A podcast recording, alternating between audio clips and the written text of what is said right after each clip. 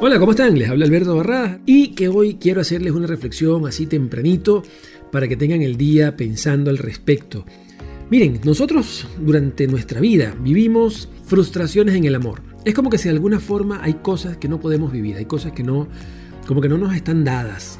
¿ok? No sé qué, si a ustedes ha pasado, por ejemplo, que quieren hacer algo con su pareja y no lo pueden hacer. O de repente quieren ver a su amante y no la pueden ver.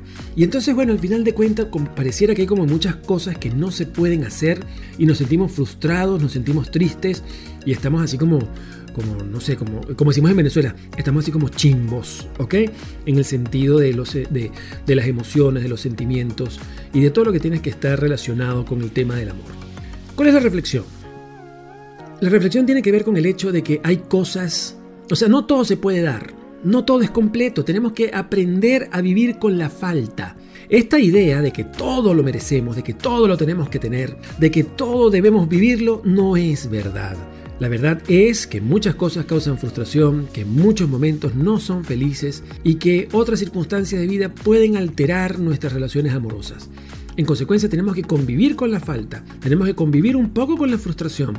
Y esto no significa que seamos mediocres o conformistas, no, no, no.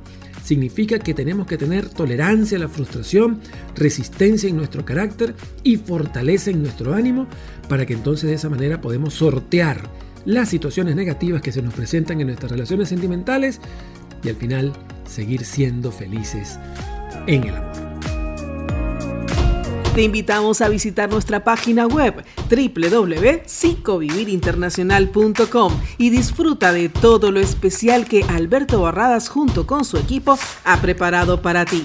Recuerda www.psicovivirinternacional.com